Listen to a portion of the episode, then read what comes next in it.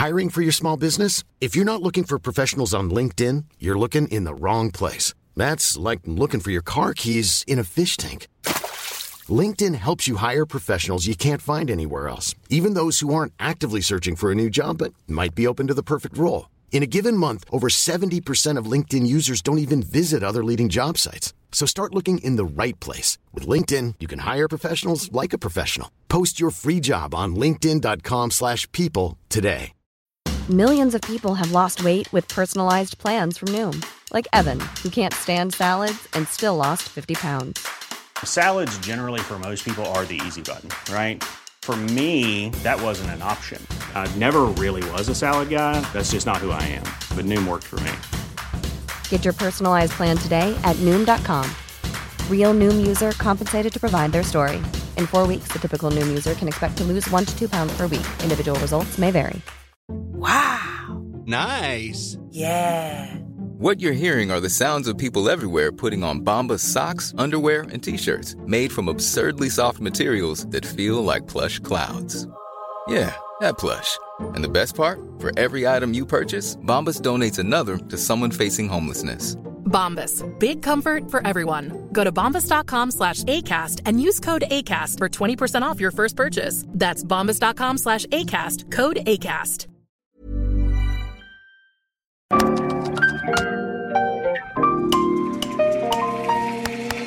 Bienvenidos a Isanaholic, el podcast que amplifica la conversación sobre la cultura de diseño y las industrias creativas a través de sus protagonistas. Soy Jorge Diego Etienne y quiero compartir contigo mi pasión por el diseño con los temas más relevantes en la actualidad y analizando objetos que han hecho historia o están marcando tendencia. Bienvenidos. En el episodio de hoy me acompaña Ricardo Lozano y Joana Ruiz Galindo de What Design Can Do. Ricardo es diseñador de la comunicación gráfica por la Universidad Autónoma Metropolitana y estudió la maestría en estudios de diseño en Centro. Además, es socio fundador de Cítico Gráfico, un estudio de comunicación visual que destaca por su trabajo con proyectos culturales y sociales con más de 20 años de experiencia. Joana es licenciada en Mercadotecnia por la Universidad de Anáhuac y gestora y promotora de la cultura y el diseño con proyectos como la Lonja MX desde 2010. Ambos son fundadores del Abierto Mexicano de Diseño, un festival que durante ocho años mostró el trabajo de más de 3.000 diseñadores en los principales museos de la Ciudad de México. Actualmente, ambos son codirectores de What Design Can Do México, una organización internacional que busca acelerar la transición hacia una sociedad sostenible y justa utilizando el poder del diseño. Justo esta semana, What Design Can Do lanzan un nuevo reto para la comunidad creativa en México con su challenge. Platicaremos un poco más de eso. Acompáñanos.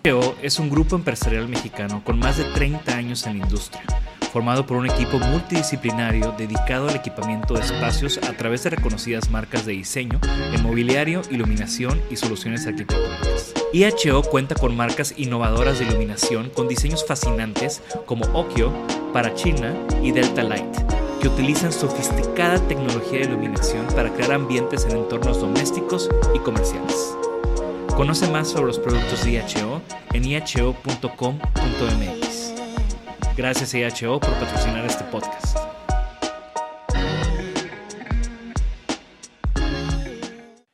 Bienvenidos a un episodio más de Isanaholic y si ven que estoy medio sacado de onda es porque estamos grabando sin micrófono, entonces eh, no tengo ese como prop, pero el día de hoy tengo aquí a dos amigos, Ricardo y Joana, Ricardo Lozano y Joana Ruiz Galindo, eh, incansables promotores, gestores eh, por muchos años de varios proyectos relacionados con diseño y hoy en día encabezando los esfuerzos de What Design Can Do en México. Bienvenidos. Hola, ¿cómo estás? Hola, muchísimas gracias por invitarnos. No, encantado. Muchas gracias, qué buena onda. Siento, o sea, son, son son el tipo de personas que veo y, y, siento como esta cercanía de compañeros de batallas, ¿no? De que, no, de que somos tercos, no aprendemos y aquí seguimos haciendo difusión del diseño después de cuántos madrazos, ¿no? Totalmente. ¿Y cuántos años? ¿Y cuántos años? Eh, me gustaría que comenzar esto con una, con que se, una presentación de su parte, quiénes son, qué hacen, o sea, Está también interesante este, esta entrevista porque creo que cada uno individualmente tiene una carrera de, destacable y hay ciertos puntos donde hay como intersecciones muy interesantes, ¿no? Entonces, Joana, por favor. Empiezo yo. Eh, pues yo no soy diseñadora, de hecho soy mercadóloga, pero siempre, siempre cerca del diseño, eh, por mi familia primero, eh, mi mamá diseñadora de interiores, mi familia tenía una fábrica de muebles de M Nacional, entonces como que siempre cerca, arquitectos cerca, artistas y demás. Eh, Tu hermana es una gran arquitecta mi también. hermana, una gran arquitecta, y, eh, pero yo me dediqué a la mercadotecnia, empecé a hacer publicidad, no me gustó nada, y de ahí como que más bien con amigos conocidos eh, empezamos a ver que era difícil comprarle a los diseñadores mexicanos y que conocíamos a bastantes y dijimos, chin, ¿cómo le hacemos? ¿Cómo podemos hacer algo divertido? Y esto salió más bien como una cosa que queríamos hacer una vez, eh, la lonja mercantil, que después se llamó la lonja MX. Eh, le hablamos a Ana Elena Malet, la madrina de muchos proyectos. Ella ya estaba haciendo el corredor cultural y arrancamos ahí. Le hablamos a 15 amigos a decir, oigan, queremos que pongan su marca, vamos a tener chela y mezcal y buena música para que conozcan a sus clientes, los clientes conozcan sus procesos. Y esto arranque y fue un éxito rotundo.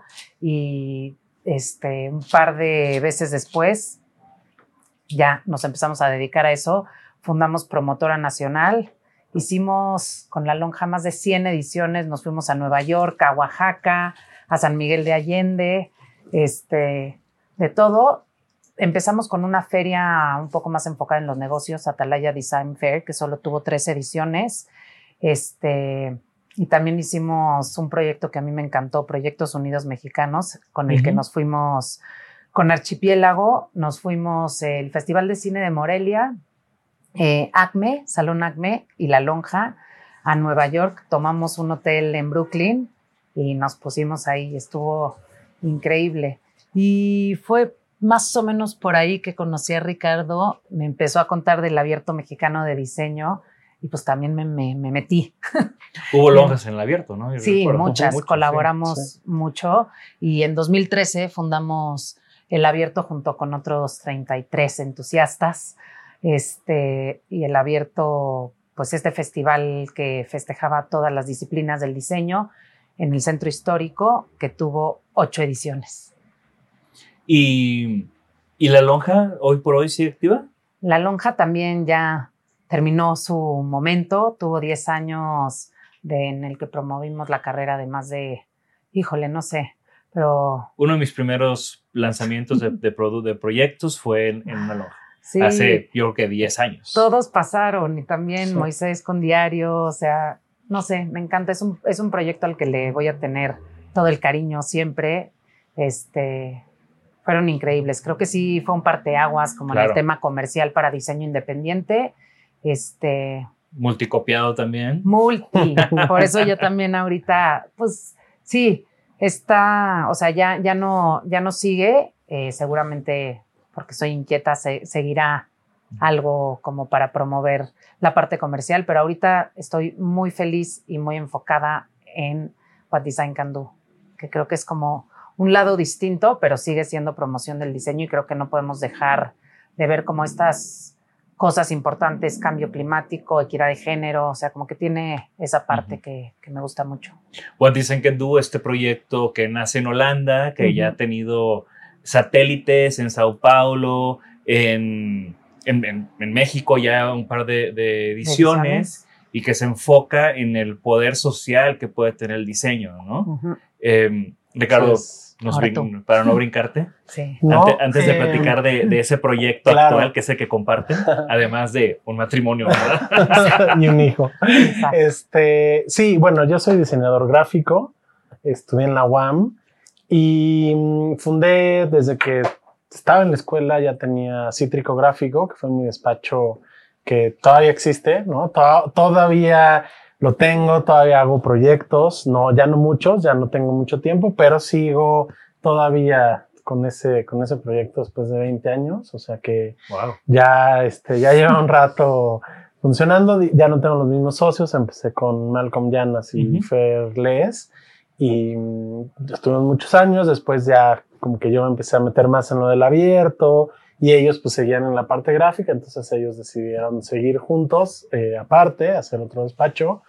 Y yo pues siempre tuve esta inquietud de eh, generar comunidad, de generar cosas, hacer este pues, gremio, ¿no? Entonces, eh, con Ariel Rojo empezamos a trabajar muchos proyectos y él me invitó a Quorum. Cuando Quorum se, re- se renovó, nos invitaron como Cítrico a hacer, primero era hacer un video, ¿no? Como, oigan, hagan el video promocional. Y después ya nos metimos hasta la cocina y este, acabamos siendo los coordinadores de la parte de gráfico.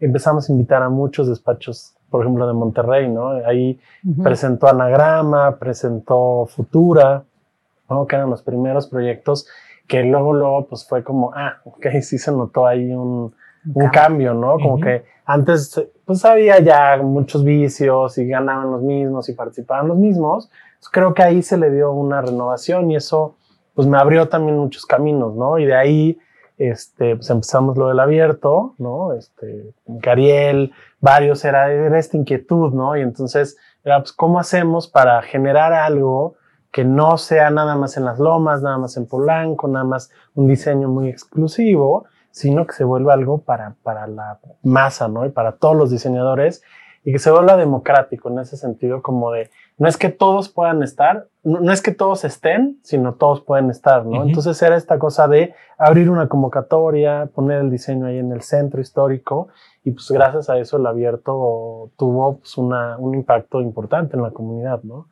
Y de ahí pues ya, sí, Sí. Bueno, ahí nos conocimos con Decode, yo creo, ¿no? Yo creo que nos conocimos nos desde... conocimos No, desde antes. antes. Yo, Yo creo que desde Quorum. Quorum. sí, pero yo fui, claro. jurado, yo fui jurado de Tú fuiste Quorum, jurado, claro. eh, en este reboot sí. y, y, y a ti te conocí en la lonja. o sea, Sí. o sea, pero Sí, yo de, de hecho nuestra historia es que yo me metí a la lonja, yo tenía una marca que se llamaba Andamios, como bueno, en Cítrico hicimos esta marca Andamios, que era un colectivo gráfico, teníamos playeras, serigrafías y pues, cosas que se nos ocurrían.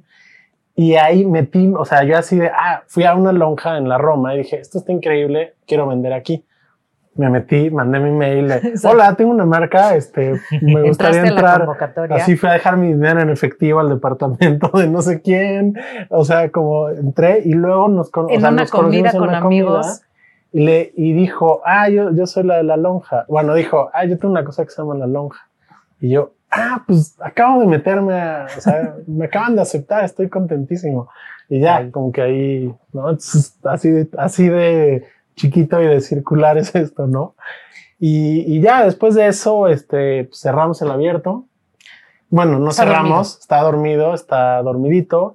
sí, o sea, se entiende. Los proyectos que dependían de una masa de gente, pues, el COVID viene a replantear todo eso, ¿no? O sea, llámese un, un bazar, una lonja, llámese Sí. un abierto, pues, ¿qué haces cuando la gente no puede transitar libremente por la calle. ¿no? O sea, es, es muy, es muy natural y no, no, no creo que sea así como un falló, ¿no? Simplemente pues las circunstancias fueron Sí. fuera, de, fuera de, de- de lo que conocíamos. Nadie se imaginaba. ¿no? Pero creo que también son proyectos que tienen una, una base tan fuerte y una razón de ser tan apropiada, ¿no? Que nunca, nunca va a dejar de ser necesario un foro, un espacio que reúna, que junte. eh, 100%. que, que en cualquier momento puedan regresar. Ahorita Decode nació con el mismo tiempo que el abierto, más o menos, ¿no? Y, Sí. y colaboramos muy estrechamente los cinco años que Decode estuvo como súper activo. Y ahorita lo estamos retomando también. Qué bien. Eso Sí. está Entonces, increíble. Que también Son- nos ne- necesitamos volver, necesitamos otra vez esos espacios y Claro. definitivamente. Pero creo que ahorita, pues, What Design Can Do, así como, o sea, vamos encontrando diferentes plataformas. Yo ahorita, Exacto. esa, esa sed y esas ganas de, de impactar a los jóvenes talentos, yo lo encontré en el TEC de Monterrey. Ahorita, como en mi Ujú. puesto de director, pues estoy como realizándome con, con, con esos ideales y estoy seguro que esos ideales que ustedes comparten ahora los están, los, se, están viendo realizados en What Design Can Do. Totalmente, exacto. Yo sí, sí lo veo como un poquito como una evolución. Desde, desde el abierto tratábamos de, o sea, como el, el diseño, como una herramienta de cambio y como con este impacto, pero ya en What Design Can Do, como su nombre lo dice, sí es como qué puede hacer el diseño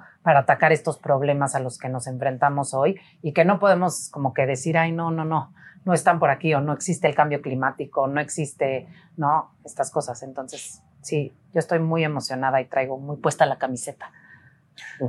¿Cómo fue? ¿Ustedes ambos son de la Ciudad de México? Sí. Sí. ¿Y cómo, cómo fue que supieron que esto era lo suyo en el sentido de, de- de este tema? O sea, independientemente de sus proyectos individuales, eh, comerciales o, o de tu estudio, ¿cómo, cómo encon- o ¿qué encontraron en este tema de, de hacer eventos, de hacer promoción, de hacer gestión? Que, o sea, ¿qué fue lo que les llamó de, eso? Yo, yo lo tengo muy claro. Cuando empecé a estudiar la carrera, eh, yo estoy en la UAM y era siempre como, ¿de la UNAM? No, la UAM, ¿no? O sea, era como. Te- eh, tiene este, esta connotación, ¿no? Y, y al final entré a la UAM porque, porque realmente tenía una escuela mucho más elaborada de diseño, ¿no? Porque la escuela de diseño de la UAM pues, es como en, esos, en esas épocas, en los noventas, pues sí fue muy importante, ¿no? Entonces, y algo que pasaba que era increíble es que todo el tiempo teníamos conferencias, todo el tiempo nos llevaban a gente increíble, mexicanos, entonces pues me tocó ver así a todos los diseñadores, bueno, también, también vinieron muchos de fuera, y yo decía, ay, me encanta esto de las conferencias, qué increíble, y cuando empezamos el despacho, Malcolm y yo, eh, empezamos a ir mucho a, a eventos, y fuimos a OFF, este festival de. Barcelona, que eh, nació en Barcelona, después lo hicieron en muchas ciudades y la primera vez que fuimos fue en Nueva York.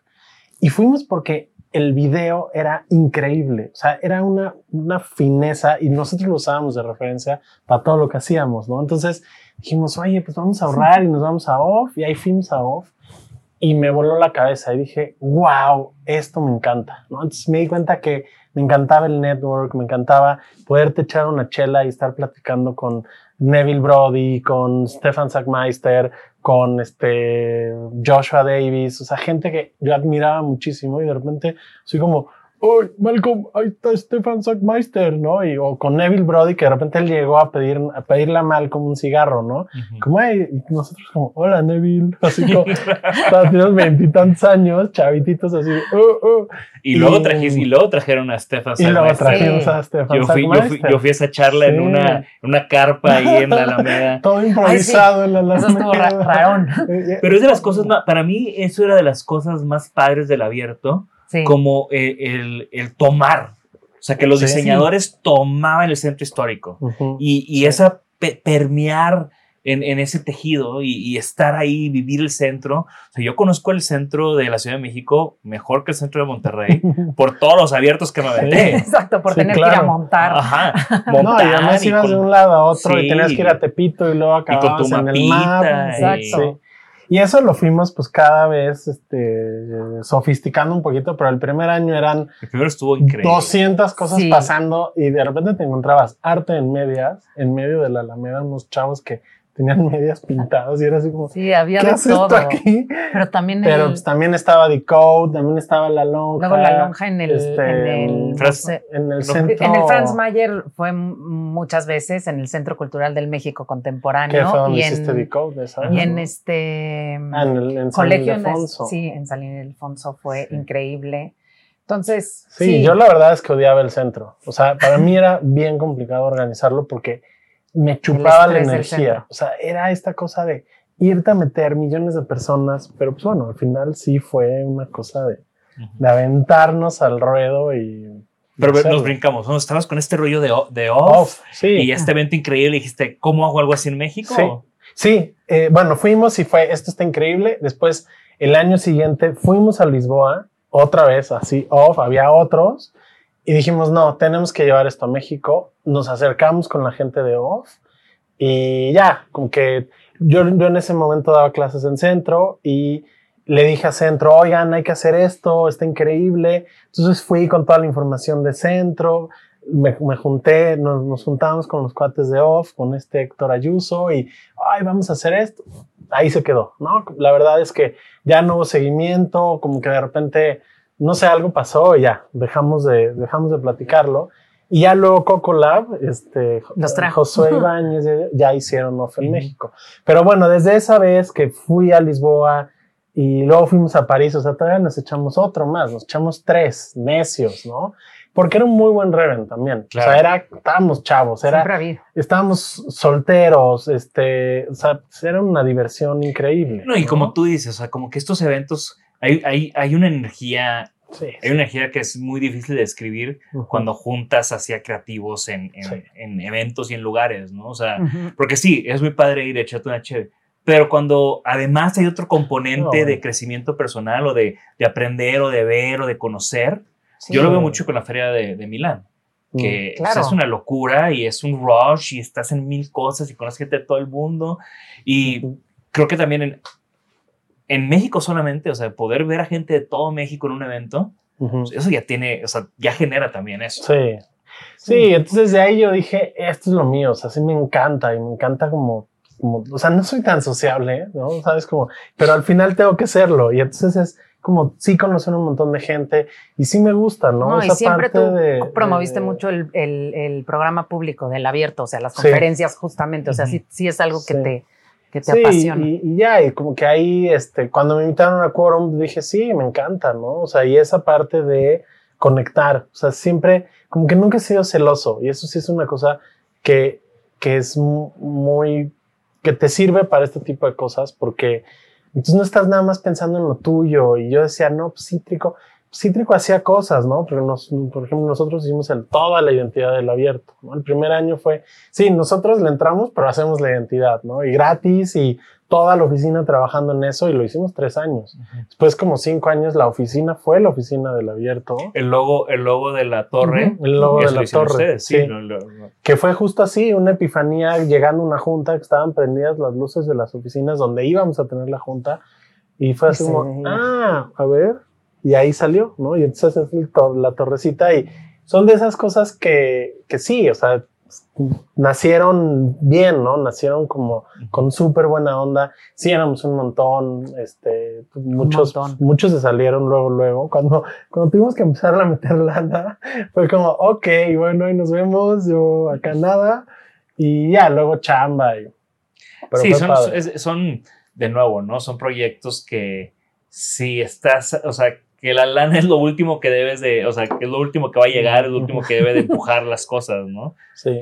Digo, entonces todo se conecta y todo, todo, todo regresa, todo se regresa. La buena vibra que, que avientas Exacto. se regresa, ¿no? Y tú, Joana, ¿cómo, cómo fue que de estudiar mercadotecnia empezaste con, con, con la lonja? ¿Eran, eran amigas? ¿Eran... Sí, cuatro, éramos cuatro amigas y este, la verdad es que para mí empezó por un, como, por una admiración al diseño mexicano, o sea, siempre me ha encantado, o sea, primero empezó por la artesanía y demás y luego por como reconocer el talento. Me encanta y me encantó desde la primera lonja como ese, ese hacer equipo. Y creo que en la lonja se armó sin que nosotros lo pensáramos como tal, pero sí se hizo gremio y se empezaron a conocer los diseñadores y empezaron a colaborar y, fue como poner todo en un ambiente que era comercial, pero que era muy amigable y que empezamos de alguna manera también sin, sin, sin tenerlo tan claro y sin haber, sí escribimos, o sea, me acuerdo cuando empezamos a platicar y escribimos un manifiesto y era todo como con muchas ideas de promover eh, a los diseñadores, por eso no cobramos comisión como en otros, ¿no? Si no, me hubiera ido bastante mejor económicamente, pero era una cosa como de enaltecer las marcas y que las marcas fueran conociendo a líderes de opinión, que fueran conociendo a medios. Creo que sí, a partir no solo de la lonja, pero de la lonja, el abierto, lo que hacía Ana Elena, empezó a ver como esta atención al diseño mexicano y empezaron a, o sea, los medios nacionales empezaron a publicar a los diseñadores y, o sea, como que todo eso fue agarrando fuerza, ¿no? La convocatoria de la lonja era espectacular, Sí, o sea, esa pues sí, definitivamente era una combinación de las cuatro. Creo que Además- mucho tuvo que ver la primera con que lo hicimos en un corredor cultural sí. y después poco a poco la lonja fue agarrando su fuerza porque también tenía su, su encanto, o sea, Claro. traíamos a bandas, había conciertos, Había muy, muy, este, o sea, había mezcal y chela. Sí, yo- muchas veces Mucho. fui y no compré, pero sí me eché unos tragos. Se, se dice que había chicas muy guapas. Se dice. Se dice, se dice. Este, como que mucha gente iba a ligar. Sí. Este, se armaba buen guateque y, y tempranero. O sea, Ujú. Era como de antes, ¿no? O sea, de seis a, y digo, al principio eran unas fiestas Sí, sí, sí. importantes. Pero creo que es un componente al final, o sea, es identificar cuáles son las cosas que también generan, com- generan comunidad, eh, eh, hacen convocatoria, ¿no? O sea, ven, vas a ver cosas padres, te vas a poder llevar algo para ti, para tu pareja, para tu niño, para tu papá, para quien sea. Y también puedes venir y venir a un date o con tu familia, o sea, Sí. había carriolas, había parejas, Había había, de de todo. todo, ¿no? Sí, y aparte fue, fue evolucionando, o sea, te digo, es- me acuerdo de esas primeras y pues, no, no habíamos hecho evento noso- nosotros y al principio, bueno, una vez hasta se nos cayó la lona, se llenó de agua, o sea, nos pasaron miles de cosas. Y digo, ya al final, cuando cumplimos 10 años, ya de repente teníamos 120 diseñadores, ya las cosas eran muchísimo más profesionales. O sea, obviamente fue creciendo, pero creo que sí empezó de esta. Y también algo muy padre eran los venues. O sea, Sí. siempre eran en También. casas increíbles Claro. o terrenos. O, o era la primera vez que alguien tomaba en el patio de San Ildefonso. Sí. No, podías estar. Nosotros, de Esas hecho, cosas no sé cómo las logramos. e- era el 2 de octubre y era la marcha del 2 de octubre. No, nos cerraron, sí, y por eso nos tuvimos que quedar y cerraron encerrados. el museo porque había marcha afuera, pero se estaba poniendo violenta y era ya de noche. Entonces el museo nos dijeron, se cierran las puertas, quien está dentro se queda. Y pues fue como, bueno, pongan música, chelas y así. Pues no hay de otra. 12 de la Exacto. noche ahí en, en San Ildefonso echando Sí. chelas en el patio, ¿no? O sea, De hecho, la verdad, estábamos inspirados en los mercados sobre ruedas. Sí queríamos eso y parte importante era como conocer la ciudad. Muy tristemente, pero 2010 que se tuvo que cancelar Bueno, la ciudad por... chiquita, ¿no? La ciudad Digo, Roma. No, digo que porque ciudad- estuvimos en el centro, Sí. tuvimos una en el sur. O sea, sí se Ah, trataba bueno, de sí. conocer un poquito la ciudad y sacarte de tu zona de confort.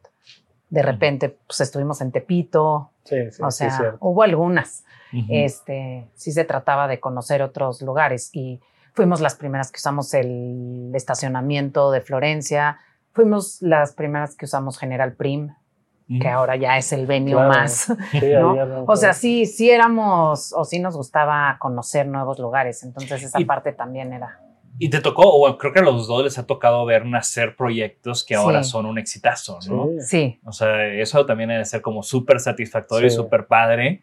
Como que ay, yo me acuerdo cuando viniste y Ujú. dejaste tu dinero para la lonja o cuando Exacto. aplicaste el abierto y tenías Sí. el, el espacio, ¿no? eso es increíble, sí. sí. Sí, porque al principio en el abierto calificábamos, bueno, no los calificábamos, pero veíamos los proyectos y veíamos proyectos, no veíamos nombres, Sí, ¿no? Y entonces de repente, pues Era eso ciegas. hizo que, que sí decidiéramos cosas, dejamos fuera gente que después obviamente decías, oye, pues es que metiste muy mal tu proyecto, no se veía Sí, bien, o fotos, o- de repente mandaban una foto del diseñador, ¿no? Y tú como, oye, pues mándanos qué estás haciendo, ¿no? Pero, pero sí, nacieron cosas increíbles, vimos y, y fueron creciendo un montón. O sea, la verdad es que hubo muchos proyectos y muchos diseñadores que entraban todos los años y siempre era como algo nuevo y, y le echaban un montón de ganas. Siempre teníamos un tema, pero pues la verdad es que la mayoría se lo pasaba y era como, ah, sí, mi, es, es oficio porque alguien dobló el alambre, ¿no? Y, y ya, como que, pero había unos que sí se clavaban. Yo un creo que montón. el tema de Mario, cuando Mario Ballesteros fue Sí. el curador de Popular, ese sí se, Sí se sintió. Sí lo vi muy representado. Sí, Y también meter diseño a Bellas Artes. Uf. O Eso fue sea, increíble. esa exposición de que curó Mario Ujú. adentro de Bellas Artes también para mí me pareció espectacular a mí también. por, por meter el diseño de Bellas Artes, por lo contrastante o el tipo de discurso de, de esa Ujú. exposición, ¿no? Ujú. Y la museografía también, que Sí. justo hace poco platiqué con Giacomo ya eh, como es un grande. que, que, que armó esa museografía. Entonces, eh, como que también siempre estas excusas o estos eventos como excusas para ser disruptivos, ¿no? O sea, de Sí. seguro tomar estos lugares en el centro histórico, que bueno, para los que no igual estamos obviando muchas cosas, pero para los que no saben, el abierto mexicano de diseño fue, es, no sabemos, es un... Está en coma. Está en coma, es un, eh, fue un festival de diseño que principalmente agrupaba proyectos autogestionados o eventos autogestionados. ¿no? Entonces veías de, se veía de todo, de todo tipo de disciplinas, principalmente en el centro histórico y lo que lo que daban ustedes era como la facilidad de insertarse en estos venues, en estos espacios, ¿no? Yo me acuerdo, eh, yo traje la exposición de talentos emergentes de DICO, de, generación DICO, y era ver en este, este año qué espacio, ¿no? ¿Dónde hay? ¿Dónde hay? ¿Dónde los podemos acomodar, ¿no? Y nos tocó estar en el Exteresa, en el Munal, en Franz Mayer, en el, ¿cómo se llama el que está a la vuelta de, de la plaza donde está todo lo de la imprenta? Ese es el Centro ah. Cultural del México Contemporáneo. en el Centro Cultural del México Contemporáneo y también en Moneda. Moneda era un gran, una gran locación. Y grandes exposiciones. Y yo creo que es, es, es, un, es un referente del diseño mexicano, de lo, que se vio y lo que pasó ahí. Y, y, hay un antes y un después, ¿no? Entonces también eso está súper increíble. Y, y ahora, pues tienen esta nueva bandera, ¿no? De What Design Can Do Em, igual para, para los que no conocen What Design Can Do, digo, a mí ya me ha tocado participar y dar talleres ahí, todo el rollo, pero platíquenos eh, de qué se trata What Design Can Do, cómo nace, por qué en México. Pues What Design Can Do es una organización sin fines de lucro que busca potencializar o visibilizar el poder del diseño para cambiar estos temas que, que el mundo ahora pues, importantes como el cambio climático, eh, la desigualdad social, o sea, vemos un mundo más justo eh, y, sostenible. Eh, y cómo, ¿qué hace What Design Can Do? Organiza un festival cada año en Ámsterdam y en México, por ahora, en Brasil también, y un challenge cada dos años. Este, entonces, a través del, festival buscamos inspirar, juntar, ¿no? Este, ver qué sí se está haciendo, invitar a diseñadores que tengan proyectos que hablen como de esto y generar un, espacio positivo en donde sí veamos qué podemos hacer, no qué estamos haciendo mal y hacia dónde estamos caminando mal, sino que sí se puede hacer a través del diseño. Y el challenge lo que sale es es buscamos un tema en específico, investigamos durante un año y luego sacamos una convocatoria para startups de diseño. Este año vamos a sacar el challenge en octubre sobre diseño circular. ¿Y tú?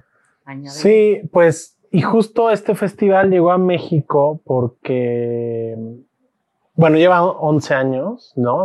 nació en Ámsterdam en, 2011.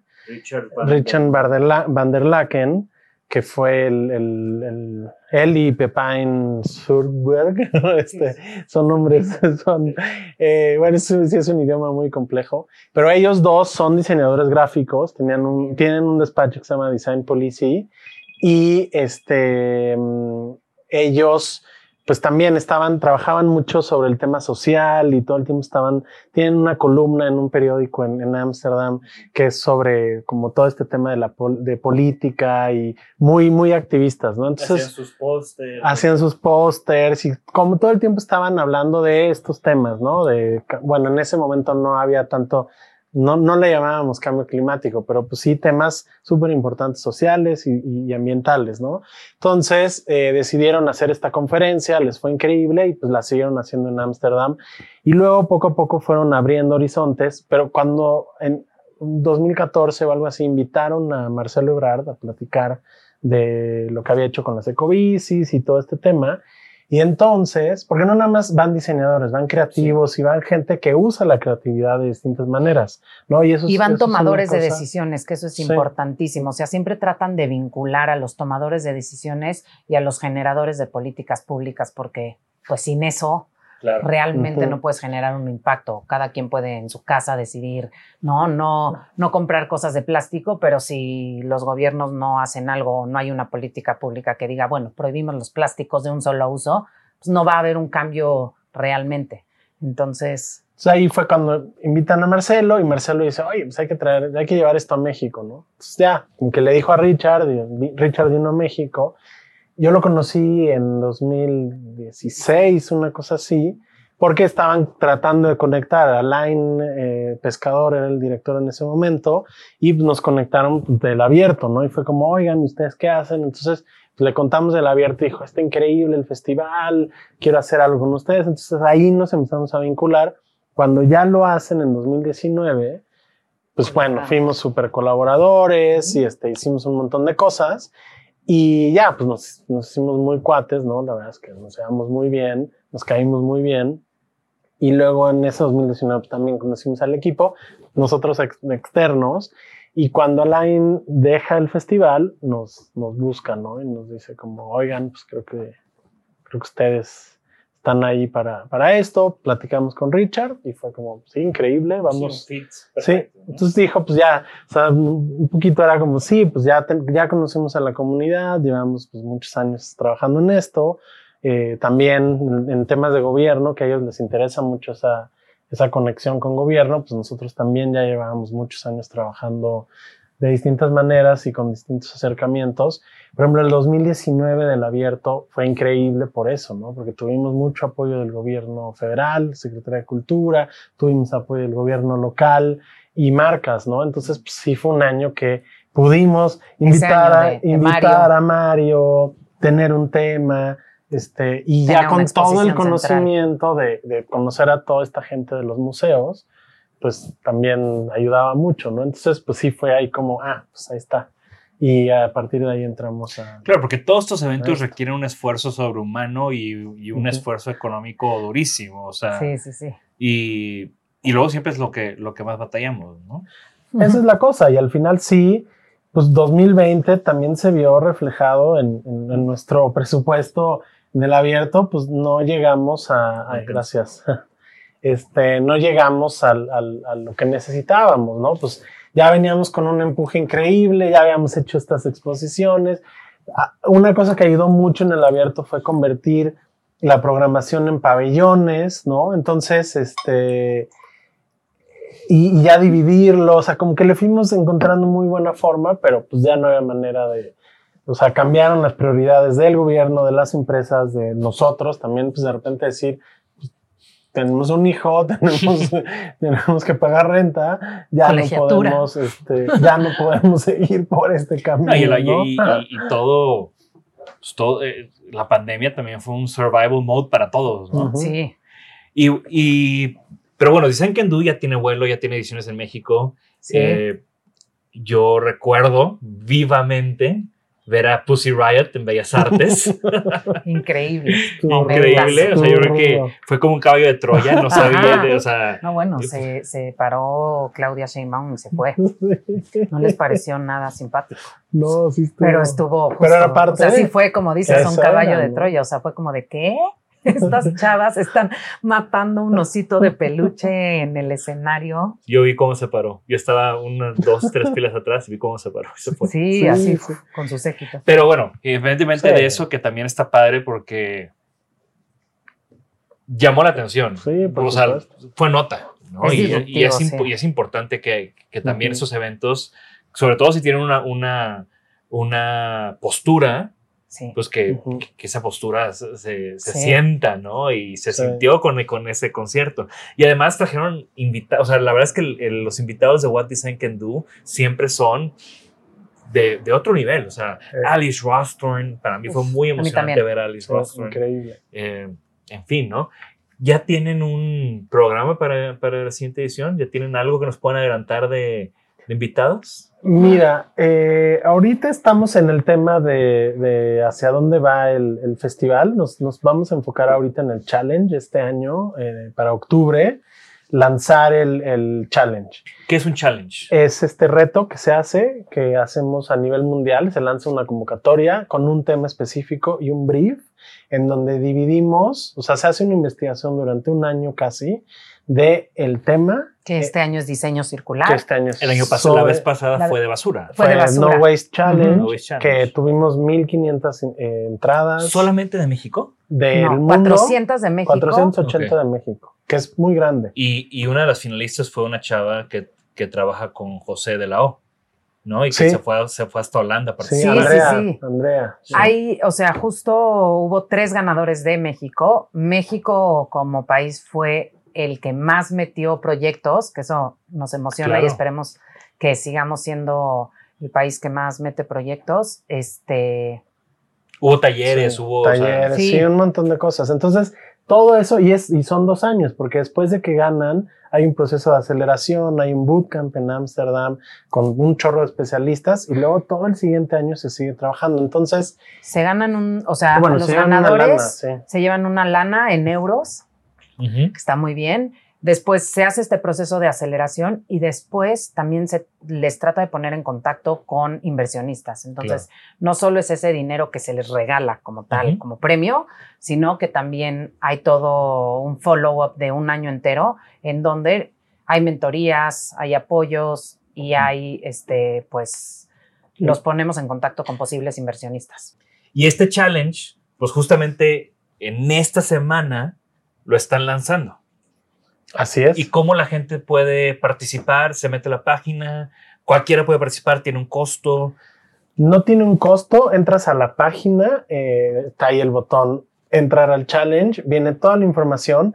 Algo que se hizo de, con esta investigación fue el encontrar distintas áreas en donde el tema del diseño circular es importante y también es un poco regional. Se hizo una investigación en México, en Delhi, en, en Nairobi, en Tokio y en Sao Paulo. Y cada uno de estos países eh, con las oficinas tuvo ciertos elementos que son importantes. Entonces, por ejemplo, en México algo que, que resulta muy importante es en el tema del empaque, el tema del turismo, el tema de la construcción. Y, y bueno, hay, hay varios otros temas que también se están tocando en, en la parte de la circularidad, pero lo que queremos hacer es que este brief lo tenga muy claro, por eso nos tardamos tanto en sacarla, porque es súper claro, entonces tú sabes en qué área vas a entrar y a partir de ahí, pues presentar tu proyecto, ¿no? Y pueden entrar todo el mundo, no, no hay, no hay límite, no puedes eh, ser estudiante, no es un proyecto, no es un concurso estudiantil, pero sí pueden entrar alumnos con maestros, hacer equipos, pueden entrar eh, startups, pueden entrar empresas grandes, también hay empresas que ya llevan un buen rato y que si están trabajando en algo sobre la circularidad, pueden presentarlo. Es un excelente momento de donde pueden captar, como tú decías, ¿no? Llegar hasta captar una inversión, eh, Totalmente. eh, acelerarlo, Exacto. recibir mentoría de clase mundial. Exacto. Sí, y en todo. De hecho, o sea, muchas, muchos de los proyectos que entran a este challenge entran a muchos otros concursos y, y están como en este mundo del emprendedurismo que están como tocando varias puertas porque pues eso es lo que se necesita. Cuando uno está lanzando un proyecto nuevo, pues necesitas toda la ayuda que, que se pueda. Este no cuesta. eh, lo que hay que hacer es meterse, leer todo el brief, es importante, y meter los datos. Y ustedes proveen de, de esta investigación, que es lo- una de las cosas que me gustó Sí, mucho sí, sí. En, en el proyecto de basura, que aunque, o sea, yo, yo, yo le estuve ayudando mucho a Line en- en- a difundir, sobre todo en Monterrey, a través de Decode. Y, y una de las cosas que más me gustaban de los, del challenge es que había un montón de información para, para todos, ¿no? O sea, ahí está, Ujú. se hizo este, este Sí. proyecto y, y velo y velo, como tú decías, no es, es internacional, pero también hay un enfoque local, nacional y, y que donde hay mucho que aprender. Claro, Sí, pues toda totalmente. la investigación se hizo de la mano de José de la O, que nos ayudó con, con la investigación. Y ahorita, o sea, a partir de la próxima semana que se lanza el challenge, empezamos con talleres, webinars y demás para poder platicar y socializar un poco más qué es el diseño circular. Entonces, estén pendientes porque vamos a estar ahí. Y la convocatoria está abierta hasta diciembre. Excelente. Entonces, vamos a dejar toda la información aquí en los show notes para que se metan, para que vean la convocatoria, para que participen en el challenge de What Design Can Do eh, y sean parte del evento también, porque al final también algo de esto llega al evento de marzo, ¿verdad? Ajá, Así es. El evento va a ser en marzo y en marzo se van a este, dar a conocer los ganadores. Ok, Entonces está excelente. interesante. Sí. Sí, y también justo eso es lo, lo- por lo que también tratamos de dividirlo, ¿no? Porque el challenge, pues ya en sí es, es un evento grande, ¿no? Entonces tenemos una exposición, tenemos como muchas cosas, como decía Joana, y también algo que queremos hacer es hacerlo nacional, ¿no? No, el Sí, no challenge el año, México. el pasado challenge era Ciudad de México, y sí estaba muy enfocado en ciertas ciudades, y ahora es México, ¿no? Entonces, pues estamos armando, bueno, hemos estado armando alianzas con universidades, bueno, el TEC, obviamente, pero también con Chihuahua, también con, con, con otros estados, con, con Jalisco, ¿no? Para, para empezar a armar este, esta cosa que no nada más sea chilanga, ¿no? El, el Sí. festival sí es en la Ciudad de México, estamos viendo también empezarlo a mover, ahí por ahí también esa cosa de no, no, no quedarnos aquí, ¿no? Entonces, por eso nos parece muy importante como justo todo esto y que, y que también pues, toda la banda de Nuevo León, que pues, obviamente es, es pues, hay, hay una gran movida creativa, que también se empiecen a sumar más, ¿no? Y que, y que pasen cosas también en Mérida, ¿no? Y este, pues hay muchas ciudades que sí están trabajando en temas de diseño y, y- y entender la circularidad es lo primero, ¿no? Entonces, esa parte también queremos explicarla muy bien, queremos eh, discutirla, porque también la idea de, de Watson Candle no es nada más llegar y decir, ah, así son las cosas, sino tener estas mesas redondas, eh, todo, todo relacionado con, con los temas que estamos tocando, ¿no? Me encanta. Y, y de nuevo, ¿no? Yo que he tenido la, la oportunidad de ser parte de What Design Can Do de diferentes maneras, eh, es, un, es uno de esos eventos que promuevo que la gente participe y también por eso quería tenerlos aquí, sobre todo en esta semana que están lanzando el challenge, para, para darle este foro y para que la gente participe y ya cuando tengamos ganadores también vemos cómo los platicamos por aquí, ¿no? Sí, Sí, sí, sí. claro. Y bueno, eh, regresando un poco ya como a, a ust- a- a lo personal, en toda esa trayectoria como gestores, promotores de, de- de diseño, ¿qué aprendizajes han tenido que les gustaría compartir con, con nuestra audiencia? Mira, yo, yo, yo la verdad es que he aprendido mucho de, mm, de la colaboración. O sea, siento que, que colaborar es lo único que hace que esto pase, ¿no? Y que, y que podamos estar haciendo cosas. Hay una, hay una cosa que a mí me ha gustado mucho, que es el, el- que luego hay gente que tiene, que tiene mucho miedo de, de aventarse, ¿no? Que, están en la escuela o que están apenas naciendo sus despachos y dicen, bueno, pero es que yo estoy haciendo un vasito, ¿no? O yo estoy haciendo, o diseñé esta cosita, ¿no? Y esa cosita se puede volver una cosa gigante, ¿no? De repente apareces en el lugar correcto y la persona correcta lo ve y de repente dices, órale, o sea, ya está en, en el Museo en- de Nueva York, ¿no? En el MoMA. Este, que hay una, hay una cosa que, que he aprendido que nada es, nada es chiquito, ¿no? O sea, de repente esta cosa de, de los grandes nombres, de, no, los consagrados, odiaba esa palabra cuando decíamos, Sí. alguien en el abierto decía Sí. muchos, los diseñadores consagrados. Yo decía, no, o sea, es como nada, nadie es poco, ¿no? Y nadie es pequeño. O sea, sí hay gente haciendo cosas, gente haciendo cosas increíbles que de repente los, te los topas, ¿no? Y, y, y entonces me ha ayudado, he, aprendido como abrir los ojos y abrir un poco más y, y, abrir como las, las expectativas, o sea, sí tener expectativas altas cuando estás haciendo algo y, sí exigir y todo eso, pero de repente hay gente que mm, no tiene esa capacidad tal vez de PR y esta capacidad de estar enseñando en sus redes sociales y ahí están medio relegados, ¿no? Entonces estos espacios creo que han servido para ponerlos ahí, ¿no? Y que, y que realmente tengan una, un, un- Una voz. un contacto con otros, ¿no? Entonces ahí crecen. Y eso, eso a mí me ha encantado, ¿no? Y, y también aprender que la, he aprendido que los diseñadores somos bien complejos, ¿no? Y como, o sea, sí tenemos el tema del ego, a veces se vuelve complicado, el tema de, de la colaboración, ¿no? El, ay, no, es que yo estoy haciendo Sí, esto. hablamos mucho de colaboración, pero luego se vuelve, Sí. se vuelve difícil. Eh, yo he aprendido que hay que necearle, y necearle, y necearle, y seguir, este, pero que vale la pena eh, también, o sea, a través de todos estos proyectos conocido el talento que hay en México. O sea, sí creo que creativamente México sí tiene un potencial infinito. Entonces, eh, o sea, que, que hay que seguir, que no hay que dejarnos apantallar también. O sea, eso o, contra eso también empezamos como Longhouse a decir, México tiene mucho que, que ofrecer, o sea, que no nos, digo, está increíble viajar y claro que diseño italiano, wow, y tiene una historia, pero creo que también eso, ¿no? O sea, no, no somos menos o más chiquitos o este, tercermundistas, o sea, como que creo que hay que verlo desde otro lado y un, un pilar ahora de nuestra comunicación dentro de What Design Can Do es como esa parte de, de colonización del diseño, de colonizar la educación del diseño también, porque creo que aprendiendo de nuestras tradiciones, los europeos pueden aprender mucho. ¿no? Entonces tenemos mucho que ofrecer, eso yo también he aprendido y como ser o, sea, o estar muy orgullosa de dónde venimos. Y me encanta, me encanta ese consejo porque es una de las cosas que,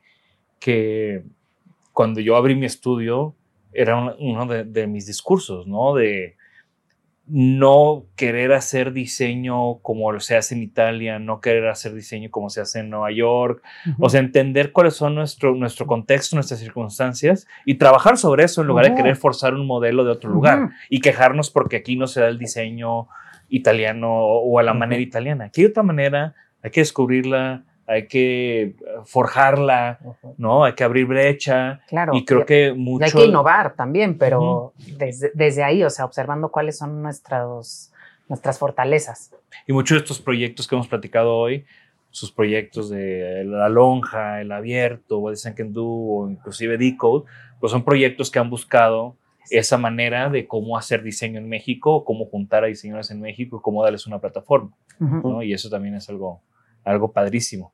¿Tienen algún sueño? ¿Sueño? Tengo sueño. Ay, ¿O sueño nada más? Sueño. Padres, pa- pa- padres de... ¿Cuántos años tiene su hijo? Cuatro. no, cuatro. ¿Cuatro? Ya, Ya, ya están durmiendo poco más. Ya, ya, no.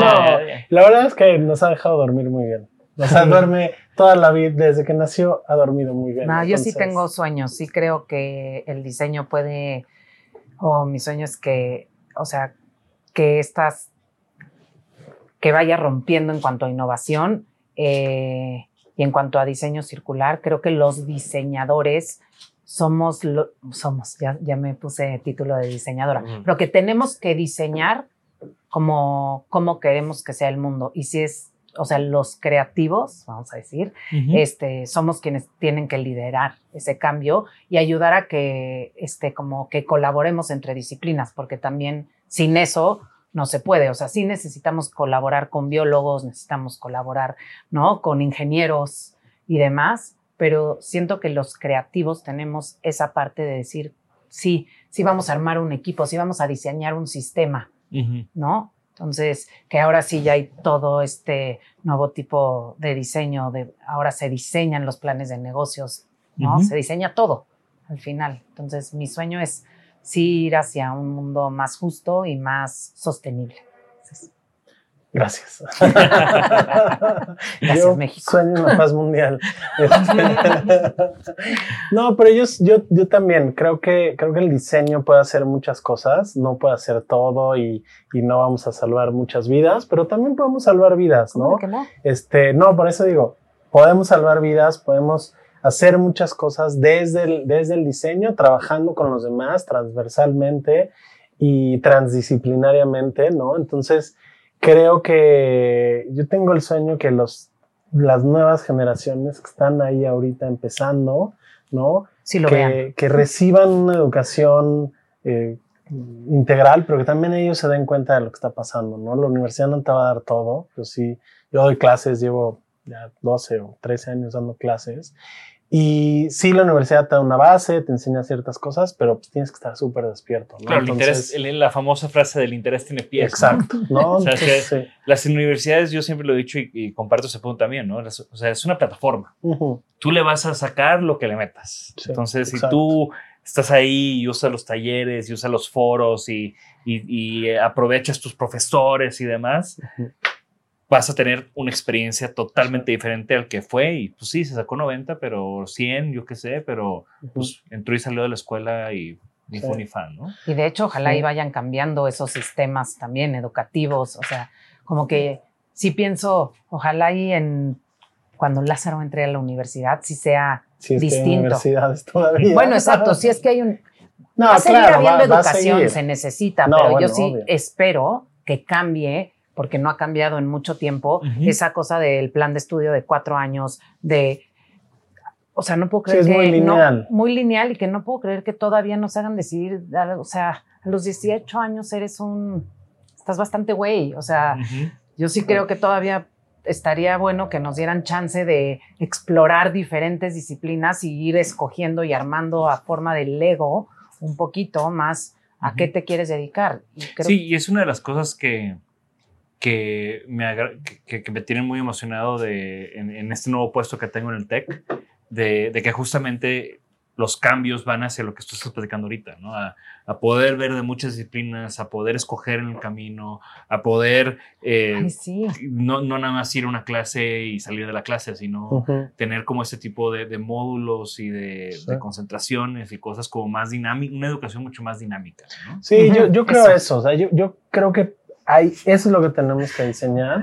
¿eh? A, mí, a mí eso es lo que me gustaría que logremos como sociedad, decir, sí tenemos que, que ver las cosas más, más, más fuera de nuestro mundito, ¿no? Y salirnos y, y voltar a ver el planeta es urgente, ¿no? Ya dejar de diseñar para los humanos y empezar a diseñar con el planeta, ¿no? Para el planeta, porque ya el Human Centered Design, yo digo que ya no nos centremos tanto en los humanos y vámonos a, a- empezar a regenerar, porque ya es lo que nos toca, Sí, ¿no? Ya, ya le debemos a la Tierra, entonces pues hay que, que- que- que regenerar y que, y que nos volvamos mucho más conscientes como diseñadores. Creo que todo lo que se produzca tiene que estar mucho más pensado, lo que consumimos tiene que estar mucho más, este, mucho más balanceado, ¿no? Entonces creo que ese sería mi sueño, que logremos ese balance entre sí seguir diseñando y sí seguir haciendo lo que hacemos que nos gusta, ¿no? Las lámparas, los, los- todos los objetos, la ropa que usamos, ¿no? Pero pues en esa conciencia de, de- de ya de, de finito, ¿no? Ya se, se acabó, hay cosas que ya se acabaron, vamos a, a- a regenerarlas, ¿no? Y hacer otras cosas y cambiar mucho los sistemas también personales de consumo y, y y de pensamiento. Y hablando de, hablando de lo que te gusta, eh, que, y haciendo como un break duro, eh, algunas, ¿qué, qué, qué, qué son sus objetos favoritos o sus cosas favoritas? o sus- esas piezas que, si tienen esta nueva mentalidad, ¿en qué piezas lo ven? O, Mira, a mí, bueno, no sé. Seguimos siendo bastante... O sea, sí nos, sí gustan las cosas, o nos, nos gustan los objetos, o sea, a mí me encanta la moda, la verdad. Este, ¿qué son nuestras cosas favoritas? Ay, Mm.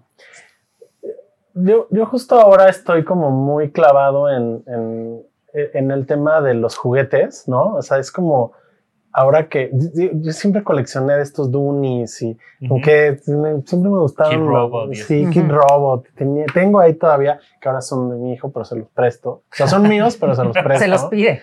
Me los pide, ¿puedo agarrar un Dooney? Ok, agárralo. Ahora no los pela tanto, pero chiquito más. Y este, y creo que por ahí hay un tema que, que me empieza a gustar, ¿no? El tema de, de las infancias, que Ujú. creo que hacia allá, hacia allá me gusta mucho el- la objetualidad, ¿no? De repente, como ahorita tenemos estas espadas, ¿no? Y Star Wars, y, y se empieza a volver esto otra vez más plástico y más plástico y más plástico, ¿no? Entonces, como estos, hacia allá creo que me gustaría, no estoy diciendo que algo sea mi favorito, no estoy contestando tu pregunta, pero me gustaría que hubiera, este, a mí me encantaban los Doonies, hacia dónde va eso, ¿no? Hacia dónde va el coleccionismo, por llamarlo, o dejar de coleccionar tal vez. Digo, a mí me, me- me gusta mucho el arte, ¿no? Entonces, este, du- durante muchos años en el estudio pues, trabajábamos con diseñadores, con digo, con artistas. artistas, y, Intercambios. y les hacemos intercambio. Entonces era, me das un cuadro o una escultura o una pieza y yo te hago tu catálogo. Entonces, trabajamos de cambalache años. Entonces, la verdad es que nuestra casa Tenemos una colección Tenemos una bastante colección padre buena. de Artigas, de Artemio, de Emilio Chapela, de... mm, De este, muchos ilustradores. Muchos ilustradores, ¿no? Entonces a mí esa parte es lo que más me gusta, ¿no? Todavía como si es el objeto, es este, son este, Diego Berruecos, este, Alderete, Magallanes, o sea, sí, Sí. hemos ido ido haciendo esa colección de, de arte y, de- Y piezas de y diseño. piezas de diseño, ¿no? ¿Y tú de moda? ¿Cuál es tu prenda favorita? Uf, Tu no, grail. no sé, siempre he sido este, muy fan de Carla Fernández, la verdad. Sí, tengo. eres team Carla Sí, soy. Team Carla Fernández. Eh, Cintia Bottenklepper me fascina, creo que hace unos cortes increíbles. Me hizo mi vestido de novia, entonces soy fan. Eh, digo, y tengo pues de la lonja, o sea, piezas de diario que me parecía un proyecto increíble Sí. de Moisés. Increíble. Este. y Yo soy muy fan de un octavo Takamura. un octavo Takamura que siempre ha estado, o sea, pues de los de, de los expositores de la lonja, o sea, salíamos como, Sí, hermano, no, no, no. o sea, siempre así cargando miles de bolsas. Tenemos muchas piezas de DFC que, que me encantan, Uf, de uf, cerámica. Sí, increíble. Este, Ah, Nosotros les hacíamos la página a cambio de piezas. No. Imagínate nuestra obsesión de, vamos a, o sea, yo era muy mesopotámico. Era así como, nosotros sí, El a, mí- a mí- a mí- cambalacheamos. a mí una de las piezas favoritas de, de, de Tony y de Manuel era eh, los platos. Mau, de Mauricio. los platos Los pla- increíbles. Ah, sí. Los platos. Platos no tenemos, justo. Ah, no, sí, No, tenemos Con el la cara de. Barragán. Siempre decía, no, hombre, imagínate Sí. hacerte unos huevos de desayuno arriba de la cara de Barragán. Sí, A mí era- también me ese encanta esa proyecto me como- encantaba. Y me encanta, o sea, porque me encanta la artesanía de Pepita y ellos, o sea, cómo hicieron Pepita, pero con otros dibujos distintos.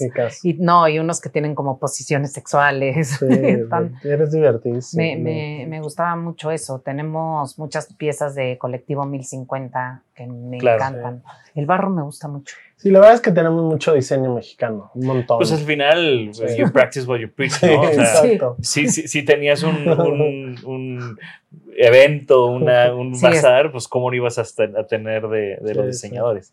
Y, y bueno, ya hablando de cosas recientes, de re- alguna recomendación que tengan para, para nuestra audiencia, libros, podcast, de música, ¿qué están, Uy, ¿qué tú, están tú consumiendo vas a tu podcast. Yo estoy eh, consumiendo mucho podcast y este, sobre todo de la Ellen MacArthur Foundation, porque obviamente están hablando de circularidad, entonces también cuando se dijo que el reto, o sea, que el challenge venía con diseño circular, sí fue como de que, uy, me tengo que poner al día, ¿qué onda? Sí me encantan los podcasts porque los puedes oír mientras estás lavando los platos, mientras vas caminando, entonces les recomiendo mucho todos los de la Ellen MacArthur Foundation, están muy buenos.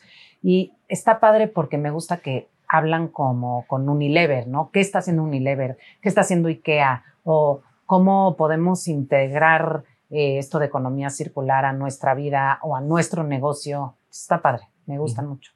Yo la verdad trato de leer no tanto de diseño. Soy muy Sí. de, de leer otras cosas. Digo, el diseño ya está ahí y lo Pero el tengo libro que para estás- mis clases, pero justo por eso, porque ahorita estoy leyendo un libro que es eh, Weapons of Math, Math Destruction Ok. de Cathy O'Neill, que es esta matemática pura, o sea, ella estudió matemáticas puras. Pero es como una punk. Y es una punk increíble. Hay una película que les recomiendo mucho que se llama eh, Coded Bias, que es de Joe Buluami, que es esta chava que empezó a trabajar alrededor de las, este, mm, alrededor del, de la- del reconocimiento facial. Entonces ella cuando entró al MIT iba a hacer un proyecto de, de reconocimiento facial y se dio cuenta que su piel eh, negra, ella es de raza negra, el, el software de recono- reconocimiento No facial reconoce. del MIT no la reconocía.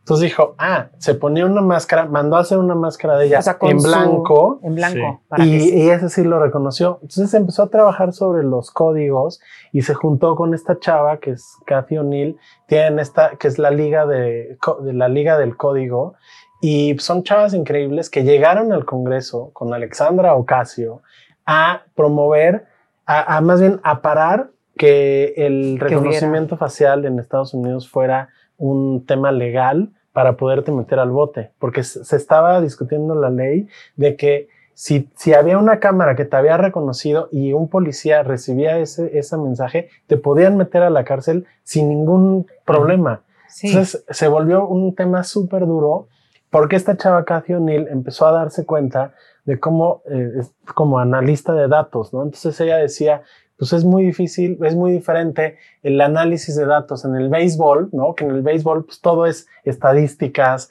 y cómo va funcionando y así se empezaron a armar los equipos, ¿no? Es de este cuate batea de tanto por tanto, o sea, y ella lo habla muy bien de, Moneyball. de todo, de Moneyball y ella es como justo la precursora de todo eso, ¿no? Entonces, toda esa parte científica y luego se da cuenta cuando empieza a trabajar en la bolsa que no hay transparencia de datos, ¿no? Entonces trabajó en una cosa, en una cosa de inversiones.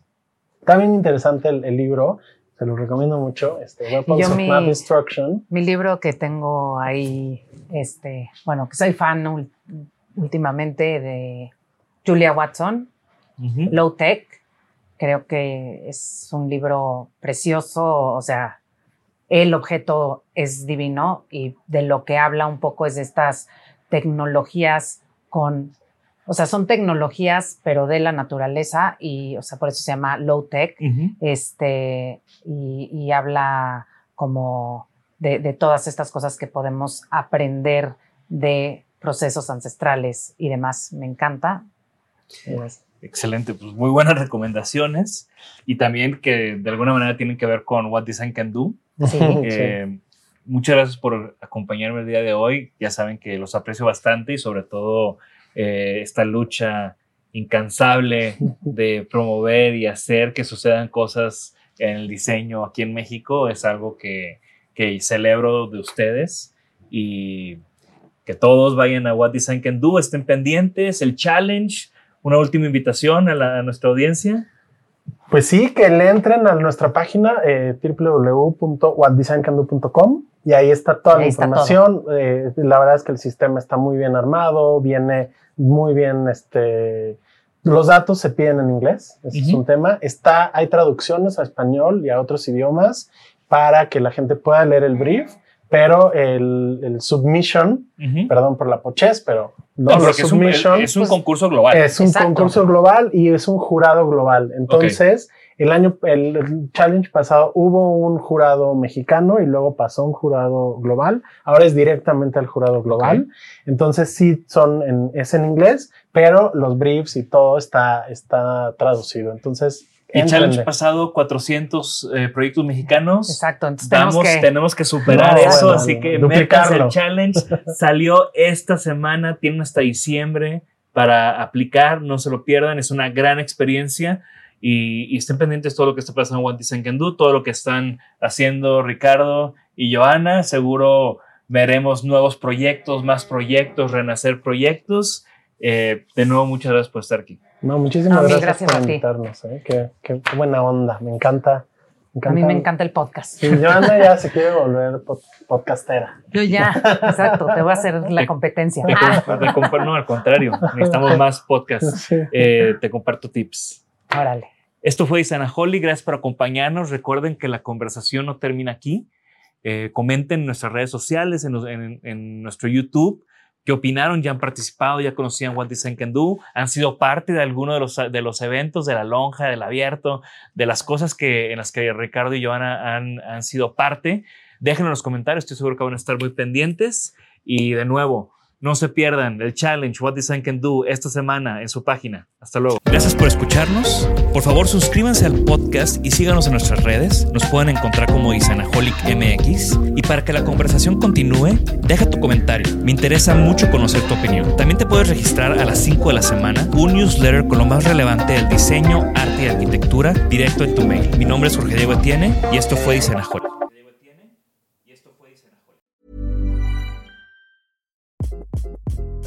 Hi, this is Craig Robinson from Ways to Win, and support for this podcast comes from Invesco QQQ, the official ETF of the NCAA. The future isn't scary. Not realizing its potential, however, could be. Just like on the recruiting trail, I've seen potential come in many forms as a coach. Learn more at Invesco.com slash QQQ. Let's rethink possibility. Invesco Distributors, Inc. Even when we're on a budget, we still deserve nice things. Quince is a place to scoop up stunning high-end goods for 50 to 80% less than similar brands. They have buttery soft cashmere sweaters starting at $50, luxurious Italian leather bags, and so much more. Plus, Quince only works with factories that use safe, ethical, and responsible manufacturing. Get the high-end goods you'll love without the high price tag with Quince. Go to quince.com/style for free shipping and 365-day returns.